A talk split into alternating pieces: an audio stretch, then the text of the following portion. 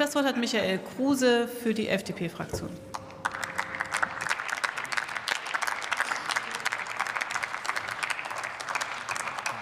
Herzlichen Dank, Frau Präsidentin, meine lieben Kolleginnen und Kollegen. Wenn ich so an das letzte Jahr zurückdenke, wie voll die Reihen hier waren, wie angespannt die Stimmung, ähm, wenn wir über Energiesicherung geredet haben, wie groß der Druck, Entscheidungen zu treffen, auch unter hohem zeitlichen Druck, auch unter hohem Druck, schnell Gesetze fertig zu machen, dann muss ich sagen, noch nie habe ich mich so sehr gefreut, vor einem ziemlich leeren Bundestag zu reden.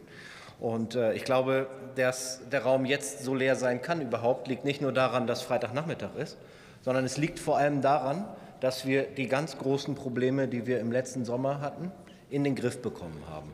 Und das ist ein großer Erfolg für die Politik in diesem Land.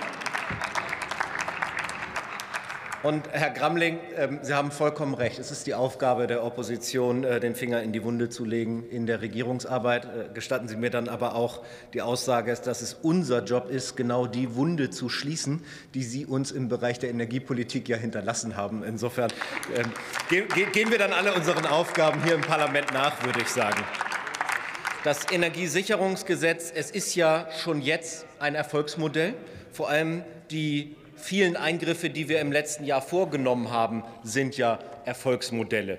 Ähm, in dieser Woche ist ja das erste Urteil zu den Änderungen, die wir hier gemeinsam erarbeitet haben, auch ähm, äh, getroffen worden. Und dieses Urteil hat ja den Gesetzgeber bestätigt. Man kann also mal sagen, auch aus Sicht des gesamten Gesetzgebers war diese Woche eine erfolgreiche Woche, denn das Energiesicherungsgesetz, so wie wir es sehr maßvoll angepasst haben, es hat gehalten und äh, das äh, Gericht hat insbesondere darauf hingewiesen, dass die Eingriffe eben so minimal invasiv wie irgend möglich sind, dass wir nicht mit der großen Keule hier ans Werk gehen, sondern dass wir uns sehr genau Gedanken darum gemacht haben, wie wir hier die kleinstmöglichen Eingriffe vornehmen können. Und äh, gerade dieses, äh, diese Beurteilung bestärkt uns auch in dem, was wir jetzt hier gerade tun. Denn es geht weiterhin darum, nur so kleine wie irgend mögliche Eingriffe in Eigentum vorzunehmen. Und äh, ich kann insbesondere die Kollegen hier von äh, ganz rechts äh, äh beruhigen.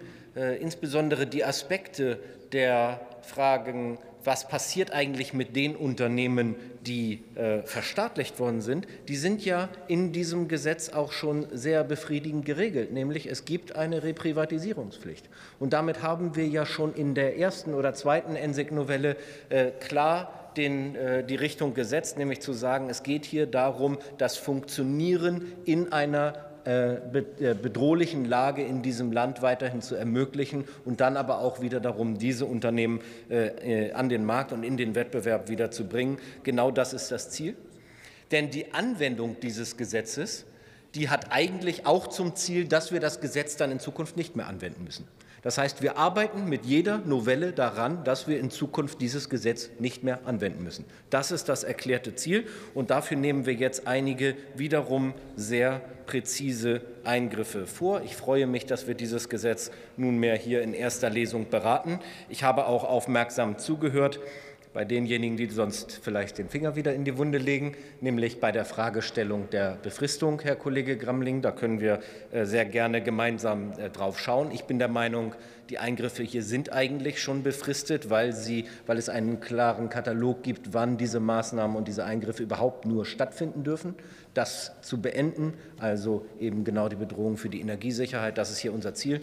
Dann würden die Maßnahmen eben auch gar nicht mehr ergriffen werden dürfen. Aber wenn wir da noch nachschärfen können, äh, an einer Stelle, wo wir dann auch eine Befristung explizit reinschreiben, dann sind wir dafür offen.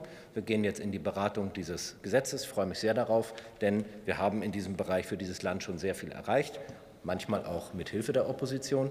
Und ich glaube, in diesem Geiste können wir auch diese Novelle beraten. Herzlichen Dank für die Aufmerksamkeit und ein schönes Wochenende für Sie.